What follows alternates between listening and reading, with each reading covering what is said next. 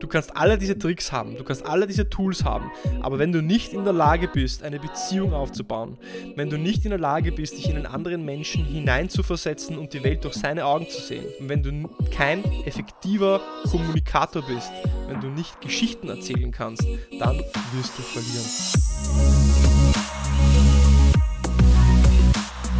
Herzlich willkommen bei einer neuen Folge von Deal, dein Podcast für B2B-Sales von Praktikern für Praktika. Und diese Woche geht es um das Thema Storytelling. Alle sprechen davon, dass es wichtig ist, doch machen es tatsächlich sehr wenige und die, die es machen, machen es auch nicht immer richtig.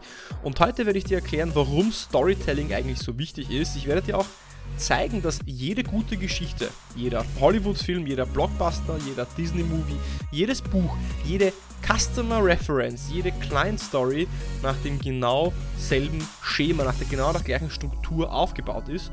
Und du bekommst die Struktur von mir am Ende dieses Podcasts, sodass du selber auch gute Geschichten in deinem Freundeskreis erzählen kannst, aber vor allem auch gute Geschichten deinen Kunden erzählen kannst über deine Kunden. Wie du Client Stories, Kundenreferenzen, Referenzgeschichten, Case Studies so verpackst, dass sie tatsächlich auch Emotionen auslösen, denn darum geht es im Verkauf. Wagen wir doch aber einen Rückblick auf das Jahr 2020, bevor wir in dieses Thema hineinstarten. Warum? Das Jahr 2020 ist das Wachstumsjahr der Sales Enablement, Sales Automation und Social Selling Tools. Macht das Sinn? Ja, das macht Sinn, weil 82% der menschlichen Bevölkerung sind online. Deswegen macht es Sinn, dass wir auch Social Selling, Sales Automation und Sales Enablement Tools nutzen, um den Sales-Prozess auch online zu verlagern. Und wir wissen auch, dass 78% aller Sales-Leute, aller Vertriebsleute, die Social Selling nutzen, ihre Kollegen oder ihre ja, äh, anderen Verkäufer outperformen und sie performen diese um überperformen um 28% im Vergleich zu anderen, wenn sie Social Selling nutzen. Das heißt, es scheint so, als ob Social Selling und dieses ganze Sales Enablement äh, Thema auch funktioniert. Und jetzt kommt der Knaller. 92% der B2B-Käufer sind trotzdem frustriert mit den Sales-Präsentationen, die sie bekommen. Warum ist das so? Schauen wir uns doch mal an, äh, was gerade in diesem Sales Enablement Bereich passiert. Es gibt wirklich zig tausende Tools, kann man glaube ich äh, bald schon sagen, angefangen von CRMs, Tools, die automatische Sales Funnels gestalten, Conversions, Conversion Rates gestalten, den Kunden durch eine Customer Journey hindurchführen, automatisch E-Mails rausschicken, automatisch Follow-up-E-Mails rausschicken. Man tippt einen Text zusammen, dieser Text wird dann automatisch verschickt an vielleicht Tausende von Kunden. Äh, man kann LinkedIn-E-Mails automatisieren. Sehr viel eben wird automatisiert. Und wenn eben automatisiert wird, dann gehen die menschlichen Aspekte verloren. Was nämlich diese ganzen Sales Enablement Tools und diese Sales Enablement Industrie verspricht, ist, dass, jetzt natürlich ein bisschen übertrieben, man lädt seine Leads hoch, man lädt seine Kunden hoch, man definiert vielleicht sein Budget, man definiert seine Conversion Rates und dann werden E-Mails verschickt, E-Mail, äh, LinkedIn-E-Mails verschickt und mit magischer Hand kommen dann die Kunden zu dir und betteln dich fast schon an, dass sie von dir kaufen möchten. Und das funktioniert leider nicht so einfach. Und die Sales Automation Tools versprechen uns, dass wir eigentlich dumme Sachen noch schneller machen. Warum meine ich jetzt dumm? Wir fokussieren uns auf die Technologie, wir fokussieren uns im, im, im Verkauf auf die Technologie und hoffen, dass die Technologie für uns verkauft, wenn wir uns nur auf Sales Enablement und Sales Automation Tools fokussieren. Versteht mich nicht falsch, diese Tools funktionieren, die sind auch verdammt gut, aber es sind eben nur Tools und sie ersetzen nicht den Verkaufsskill, den Sales-Skill, den es bedarf. Und was ich im Markt sehe, was, ich, äh, was mir immer wieder Leute auch sagen ist und was ich auch in den Werbemaßnahmen sehe, was ich in den Strategien und in der Art und Weise sehe, wie B2B-Sales auch teilweise gemacht wird, ist, dass wir uns darauf verlassen, dass Technologie eben für uns verkauft. Wir denken uns, dass wir mit dieser Technologie eine Abkürzung nehmen können und wir hören auf, und jetzt kommen wir zum Thema zurück, wir hören auf, gute Geschichten zu erzählen. Und gute Geschichten sind genau dafür da, um Vertrauen und um Beziehungen aufzubauen und um Dinge auch greifbar zu machen. Und ich habe vor circa drei Wochen eine LinkedIn-E-Mail bekommen, die ein perfektes Beispiel dafür ist, wie sehr sich Menschen darauf verlassen, dass man einfach durch äh, Sales-Automation, durch Verkaufsautomation digital und online möglichst schnell verkaufen kann. Habe eine E-Mail bekommen und diese liest sich wie folgt auf Englisch. Dear Mr. Schickler, we are offering a tool that helps you get more B2B leads. When can we schedule a time to discuss a potential cooperation? Wow. Also, da wird einfach nur gesagt, hey, ich habe da ein Tool, das bringt dir mehr Leads, wann können wir darüber sprechen und eine Kooperation starten. Kein Aufbau einer Beziehung, keine Erstell Herstellung einer Relevanz. Warum soll das überhaupt interessant für mich sein? Was ist der potenzielle Mehrwert? Was ist das potenzielle Outcome von diesem Tool für mich? Nichts davon ist da. Und der Punkt ist, wenn du Sales Automation nutzt, wenn du Social Selling nutzt, wenn du LinkedIn-E-Mails verschickst, wenn du dich darauf verlässt, dass dir Tools beim Verkaufen helfen, dann musst du es richtig machen. Und das Problem daran ist, dass wir, auch wenn wir es falsch machen mit diesen Tools, es bis zu einem gewissen Grad funktionieren kann, weil wir eben so viele Menschen gleichzeitig ansprechen können. Aber was eben verloren geht, ist dieses Zwischenmenschliche, das Mensch zu Mensch, das Aufbauen der Beziehung und dadurch ähm, habe ich es eben nicht geschafft, auch eine, äh, ein, Vertrauen aufzubauen. Und was wichtig ist im Verkauf ist, Menschen werden dann kaufen, wenn sie dir vertrauen. Es gibt ein tolles Zitat auf Englisch, das heißt, The relationship comes always before the transaction. The relationship can, comes always before the transaction. Das heißt, die Beziehung, es muss jetzt eine Beziehung da sein, bevor es zu einer Transaktion kommt. Und zu viele Menschen hören auf, Geschichten zu erzählen, hören auf, Beziehungen aufzubauen und sie versuchen so bildlich beim ersten Date zu closen. Das heißt, stell dir mal vor, du gehst in eine Bar und du siehst einen, ähm, ja, äh, siehst eine nette Dame oder einen netten Herrn vielleicht, wenn du eine Dame bist, und du gehst hin zu dem Herrn oder zur Dame und sagst dann, ja, äh, wollen, wir, äh, wollen wir zu mir gehen? Dann kann das funktionieren, aber die Wahrscheinlichkeit, dass es funktioniert, ist sehr, sehr gering, weil zuerst eine Beziehung da sein muss, bevor man eine Transaktion anstoßen kann. Deswegen die harte Wahrheit ist die, dass Sales auf gar keinen Fall automatisiert werden kann. Sales kann durch Automatisierung. Du kannst alle diese Tricks haben, du kannst alle diese Tools haben. Aber wenn du nicht in der Lage aber bist, eine Beziehung Du kannst alle diese Tricks haben, du wenn du nicht in der Lage bist, dich in einen anderen aber wenn du nicht in der Lage bist, eine Beziehung durch seine Augen zu sehen, wenn du nicht in der Lage bist, keinen anderen Menschen hineinzuversetzen und die Welt durch seine Augen zu sehen, Geschichten erzählen wenn du kein effektiver Kommunikator bist, wenn du nicht Geschichten erzählen kannst, dann wirst du verlieren, dann wirst du nicht gut sein. Wie können wir das schaffen? Das schaffen wir mit Geschichten. Und für alle, die vielleicht alt genug sind, um sich zu erinnern, vor dem Internet gab es tatsächlich eine Zeit, Zeit, wo es kein Internet gab und da haben wir ferngeschaut, da haben wir noch mehr ferngeschaut und wir haben uns Geschichten im Fernsehen angeschaut. Vor dem Fernsehen gab es eine Zeit auch ohne Fernsehen, nämlich wo es nur ein Radio gab und im Radio haben wir uns unter anderem Geschichten angehört. Und vor dem Radiozeitalter gab es nur Bücher. Und da haben wir noch mehr Bücher gelesen und in Büchern haben wir uns Geschichten durchgelesen. Wir haben Geschichten gelesen. Und bevor es Bücher gab, sind wir am Abend um ein Feuer im Kreis zusammengesessen. Die älteste Person saß in der Mitte und hat Geschichten erzählt. Das heißt, das Geschichtenerzählen ist seit Steinzeitalter, seitdem es die Sprache gibt, die der Urinstinkt oder das, das, das, Natürlichste, wie man Informationen kommunizieren, aber auch Informationen konsumieren und sich auch merken kann. Und diese Kunst des Geschichten, Geschichtenerzählens geht Stück für Stück verloren. Obwohl Verkauf, in meinen Augen zumindest, Geschichten erzählen ist. Du malst eine Welt, eine bunte Welt, wie sie in Zukunft aussehen kann, wenn ein Kunde mit dir zusammenarbeitet oder wenn eine Kooperation entsteht. Wie wird diese Welt aussehen? Und dann malst du diese, diese Welt mit einer Geschichte. Und warum ist Storytelling so wichtig? Gerade heute. Aus zwei Gründen. Punkt 1, die Komplexität der Produkte steigt stetig.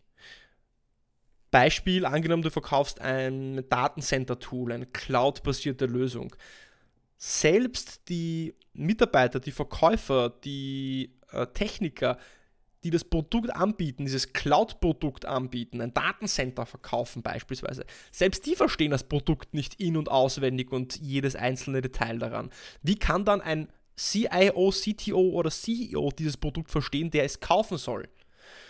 Und Menschen hassen Komplexität und lieben Einfachheit. Je simpler Dinge sind, desto einfacher ist es für den Menschen auch Dinge zu verstehen und Menschen laufen weg, wenn Dinge zu komplex werden. Und gerade wenn ich so ein komplexes B2B-Produkt habe, dann helfen mir Geschichten, die Komplexität aus dem Sachverhalt hinauszunehmen und machen das Ganze für mich greifbarer. Und ich verstehe daran anhand einer Geschichte, was für einen Mehrwert mir dann so ein Datencenter, was für einen Vorteil mir so ein Datencenter überhaupt ähm, liefern kann. Und der zweite Grund, warum Geschichten so wichtig sind, ist, dass die Anzahl der Informationen oder die, die Anzahl, die Palette der Produkte steigt immens an. Ich habe für jedes Produkt, für jede Lösung, die ich haben kann, zig verschiedene Anbieter. Man wird schon so fast schon commoditized ähm, und da ist es wichtig, dass man eben aus dieser Masse heraussticht. Also wir sind im kompletten Information Overflow Zeitalter. Tolles Zitat: People are drowning in information and starving for wisdom. Erinnere mich immer wieder daran. Wie schaffe ich es, aus der Masse hinauszustechen und wie schaffe ich es, dass meine Botschaft gemerkt wird?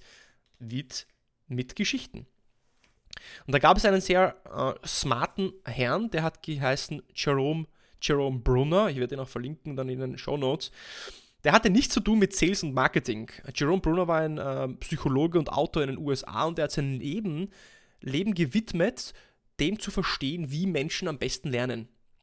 Und er hat gesagt, er hat herausgefunden, dass Fakten, die im Kontext einer Geschichte erzählt werden, 22 Mal besser gemerkt werden. Dass Fakten im Kontext einer Geschichte 22 Mal besser gemerkt werden. Das heißt, Geschichten sind wichtig wegen Komplexität und um aus der Masse herauszustechen. Und einer der Storyteller par excellence der letzten Jahrzehnte war bestimmt auch Steve Jobs. Und der hat gesagt, The most powerful person in the world is the storyteller. The storyteller sets the vision, values, agenda of an entire generation that is to come. The most powerful person, hört er genau zu, the most powerful person in the world is a storyteller. The storyteller sets the vision, values and agenda of an entire generation that is to come. Sets the vision. Und da möchte ich dir eine kurze Geschichte erzählen, nämlich über Volkswagen. Und Volkswagen ist ja einer der stärksten Marken weltweit. Und Volkswagen hat was geschafft, was sonst keiner geschafft hat. Volkswagen hat nämlich den ersten Volkswagen tatsächlich gebaut, der vom Volk auch leistbar war, fürs Volk leistbar war, nämlich den Volkswagen Käfer. Der Volkswagen Käfer hat sich 21 Millionen Mal verkauft. Und dann hat Volkswagen was geschafft, was auch noch keiner geschafft hat, nämlich Volkswagen hat den Golf gebaut, der wurde sogar 30 Millionen Mal verkauft. Und dann hat sich Volkswagen gedacht, okay, E-Mobility, das wird ein großes Ding werden, da müssen wir jetzt auch was machen, wir bauen jetzt einen elektrischen Golf. Und wer weiß, wie der elektrische Golf heißt? Wahrscheinlich nicht so viel, der elektrische Golf heißt GTE. Auf der anderen Seite vom Globus gleichzeitig steht eines Tages ein ähm, Herr namens Elon Musk vor den Kameras dieser Welt am Freitagnachmittag und sagt ins Mikrofon vor den Kameras, ich möchte einen Volkselektrowagen bauen und ich möchte ihn Tesla nennen. Und ich bin da ganz ehrlich, ich habe weder die Fabrik, ich weiß nicht, wie ich den bauen soll und ich habe auch nicht die Leute dafür, aber wenn Sie das Auto vorbestellen für 1000 Dollar, dann kann ich die Fabrik bauen, die Leute einstellen und das Auto in zwei bis drei Jahren liefern. Nicht so eine starke Geschichte eigentlich. Trotzdem, 48 Stunden später, am Montag, sind 250.000 Teslas vorbestellt. Und Elon Musk hat null Marketing ausgegeben und keiner wusste, wie er das jemals schaffen soll. Auf der anderen Seite vom Globus wieder zurück. Volkswagen investiert Millionen ins Marketing vom Golf GTE und keiner weiß, dass der Volks elektrische Golf GTE heißt. Warum ist das? Weil Elon Musk, Elon Musk, komm, spricht sich aus, Elon Musk mit der Geschichte beginnt. Er beginnt mit der Vision, so wie Steve Jobs gesagt hat, der Storyteller, Storyteller sets the vision and the values. Das heißt, ich beginne erst mit der Geschichte und dann kommt das Produkt. Ich beginne erst mit der Geschichte und dann kommt der Sales Pitch. Ich beginne mit der Geschichte und erst dann kommt die Beziehung Versteht ihr das? Das ist so wichtig. Und wir glauben Elon Musk, weil er eben eine Geschichte hat und wir glauben nicht VW, wenn es um Elektromobilität geht, weil sie Elektromobilität als, als einen Trend ansehen, auf den sie jetzt aufgesprungen sind. Sie machen sicher einen guten Job, aber ich möchte nur erklären, warum die Glaubwürdigkeit von Tesla in Elektromobilität so hoch ist im Vergleich zu anderen Automarken.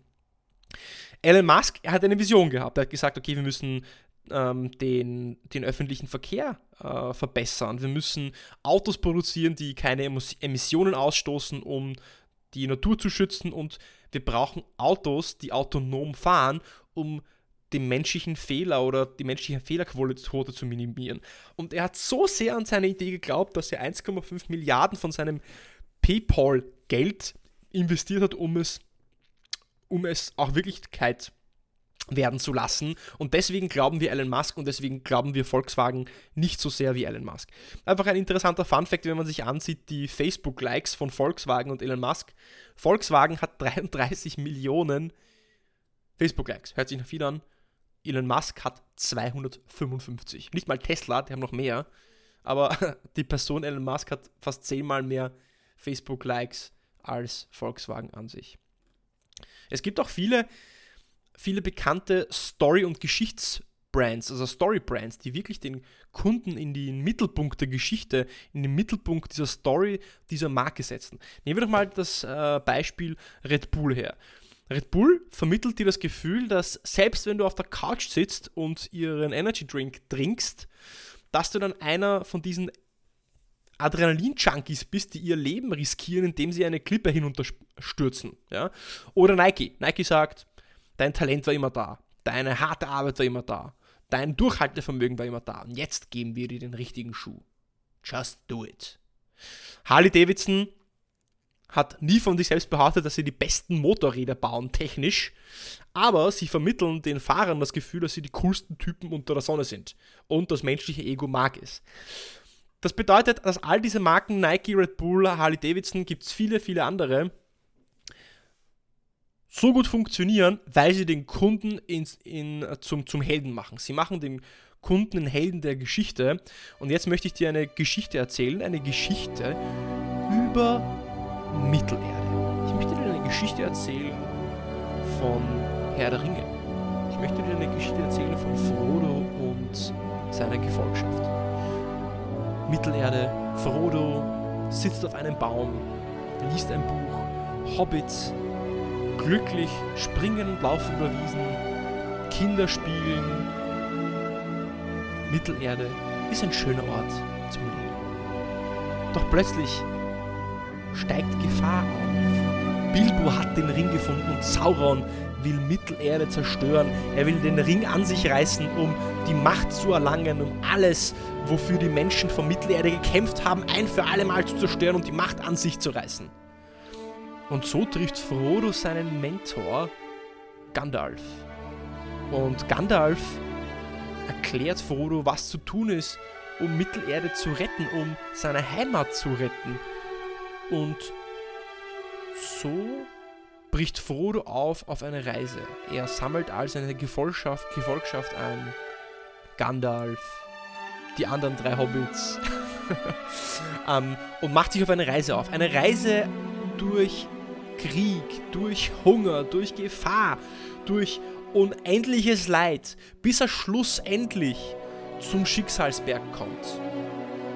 Und als auch noch mal von hinten er angesprungen wird von Gollum, schafft er es trotzdem, Gollum von sich zu reißen und Gollum nimmt ihm den Ring aus der Hand und indem er den Ring aus der Hand nimmt, fällt Gollum selbst in das ewige Feuer und somit schafft es Frodo den Ring ein für einmal zu zerstören, das Böse zu vernichten, Sauron zu entmachten, Mittelerde zu retten und das Böse aus seinem Heimat zu vertreiben.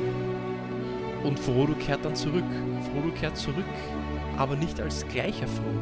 Er kehrt zurück, viel weiser, ein bisschen älter, klüger und er kehrt zurück an einen komplett anderen Ort zurück nach Wildrun, wo er ewig mit Gandalf weiterlebt. Das war jetzt meine Interpretation von Herr der Ringe. Ich hoffe, du hast sie genossen. Warum erzähle ich dir diese Geschichte?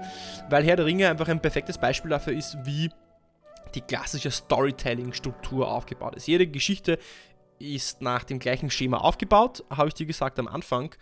Und dieses Schema funktioniert folgendermaßen. Es gibt sechs Punkte, sechs Schritte. Am Anfang steht immer der Held. Und bei Herr der Ringe ist es Frodo. Der zweite Schritt ist ein Problem. Das heißt, der Held wird mit einem Problem konfrontiert. Das heißt, es kommt eine Gefahr auf, wie zum Beispiel der Ring. Als drittes kommt der Mentor. Äh, in unserer Geschichte ist der Mentor Gandalf. Als vierter Schritt gibt es einen Plan. Das heißt, man gibt einen Plan dem, dem Helden in die Hand, damit der Held das Problem lösen kann. Der Plan in dem Sinn ist es, dass, dass Frodo zum Schicksalsberg muss und den Ring dort zerstören muss. Dann begibt sich dieser Held mit diesem Plan vom Mentor auf eine Reise. Und äh, diese Reise ist jetzt eigentlich der Film, also diese drei, äh, drei Filme, äh, drei Herr der Ringe-Filme. Und zum Schluss dieser Reise wird dieser Ring zerstört. Und dann kehrt der Held wieder zurück in seine alte Welt. Aber er hat sich verändert oder die Welt hat sich verändert. Auf jeden Fall kehrt er nicht mehr als gleicher Mensch oder als, als gleicher Held oder im gleichen Zustand zurück. So, Schön und gut, jetzt fragen sich alle, was hat es mit B2B-Sales zu tun und mit Sales an sich? Sehr viel, weil genau die gleiche Struktur. Held, Problem, Mentor, Plan. Reise und Rückkehr kannst du für jede Kundenreferenz, für jede Kundenstory nutzen, für jede Story, die du deinen Kunden über einen potenziellen Kunden oder einen alten Kunden erzählen möchtest. Erster Punkt, der Held. Das heißt, du hast ein Unternehmen. Das Unternehmen, das, das, das der Held ist in dem Fall das Unternehmen, das ein Problem hat. Und das Unternehmen ist in Branche XY. Der zweite steht das Problem. Das Problem taucht plötzlich auf. Das Unternehmen sieht, dass es eine Ineffizienz in der Produktion gibt, dass die Kosten zu hoch sind, dass die Mitarbeiter unzufrieden sind, was auch immer. Als dritten Schritt trifft dieses Unternehmen einen Mentor. Der Mentor in diesem Fall ist der Anbieter dieser Lösung. Also äh, irgendein Softwareanbieter oder irgendein Maschinenhersteller oder irgendeine Beratungskanzlei, die eben dann eine Lösung hat. Dieser Lösungsanbieter, dieser Mentor, gibt jetzt diesem Unternehmen, das ein Problem hat, einen Plan. Einen Plan, Vorschläge, wie dieses Problem gelöst werden kann. Also Vorschlag ABC, Lösung ABC, wie, mit welchen Maßnahmen hilft es dieses Unternehmen, dieser Mentor, diesem Unternehmen, was in einer Bredouille steckt. Mit diesem Plan, mit diesen Lösungsansätzen geht dann dieses Unternehmen in, eine, äh, in einen Change Management Prozess, in eine Transitions Transformationsperiode, in einen Implementierungsprozess und implementiert diese Lösungen. Und am Ende kehrt dieses Unternehmen zurück wiederum in den Zustand, also in die Heimat, aber verändert. Es gibt einen Benefit, es gibt ein Outcome, es gibt ein Resultat, es gibt einen Return on Investment von XY Prozent. Und es ist immer die gleiche Struktur. Du hast es gesehen. Egal, ob es Herr der Ringe ist oder König der Löwen oder ob es eine Kundenreferenz ist, die du deinem, deinem potenziellen B2B-Kunden erzählen möchtest, damit er auch klarer versteht, wie ihm ein Produkt, dein Produkt auch hilft. Es ist immer zuerst der Held, dann das Problem, er trifft den Mentor, der Mentor gibt ihm einen Plan, das Unternehmen geht auf die Reise und danach kommt es zurück mit einem Benefit. Das Ganze stammt nicht von mir, das Ganze stammt äh, von äh, unter anderem Christopher Vogler. Nicht nur er, aber viele andere haben diese Struktur niedergeschrieben. Das Buch heißt The Writer's Journey oder die, ähm, die Odyssee des Drehbuchschreibens heißt es auf Deutsch. The Writer's Journey, ich verlinke das hier auch in den Show Notes. Das Buch ist sehr oft ausverkauft auf Amazon. Und wenn du da einen Deep Dive machen möchtest, dann liest dir das auf jeden Fall durch. Aber jetzt verstehst du, Punkt 1, warum Geschichten so wichtig sind. Dass jede Geschichte die gleiche Struktur hat und dass wenn du Geschichten erzählst, den Menschen abholst, Vertrauen aufbaust, Beziehungen herstellst und für den Menschen die Vorteile, die du hast, wirklich greifbar machst, ein wunderschönes Bild von einer Zukunft zeichnest. Deswegen geh raus, nimm diesen Sechs-Schritte-Plan, äh, lies dir die Writer's Journey durch und werde zu einem Storytelling-Experten und wende das an und geh raus und erzähl deine Geschichte. Und jetzt frage ich mich, was ist denn deine Geschichte?